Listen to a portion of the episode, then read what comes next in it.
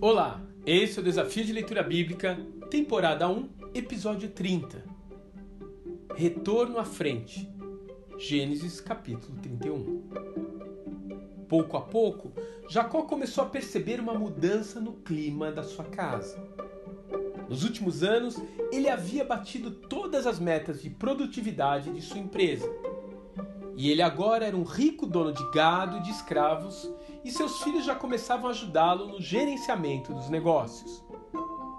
Finalmente havia chegado a hora de ele colher os frutos do sangue e do suor que ele havia derramado naquele lugar. Mas nem todos estavam felizes com isso. Os seus sogros, seus cunhados, já não pareciam amigáveis como antes. Eles faziam comentários maldosos pelas suas costas. Talvez até estivessem planejando tomar à força aquilo que pertencia a Jacó.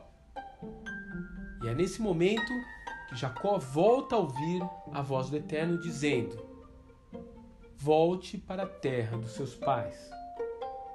Quando estamos em uma estrada, às vezes temos dúvidas sobre qual caminho tomar Diante de uma encruzilhada, devo ir para a direita ou para a esquerda? Eventualmente, porém, encontramos uma placa sinalizando o retorno.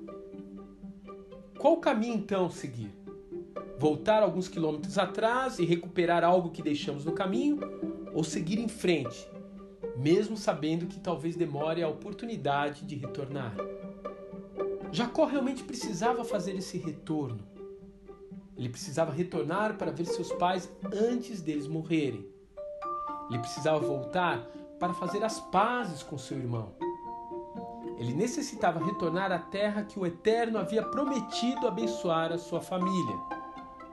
E mais importante do que tudo, ele precisava voltar a Betel, onde ele havia feito um voto e um memorial ao Altíssimo. De tempos em tempos, Deus fala conosco como ele fez com Jacó. Ele nos fala para nos mantermos na pista da esquerda para fazer a conversão. Retornar para uma vida de oração. Voltar a buscar a sua presença. Fazer as pazes com alguém. Talvez voltar para lugares onde Deus já falou conosco antes. Será que você consegue ouvi-lo dizer isso agora? Se sim, diminua a velocidade. Dê a seta e fique de olho nas sinalizações. Não perca a entrada. Lembre-se, a próxima placa de retorno pode demorar muito para voltar a aparecer. Que Deus te abençoe.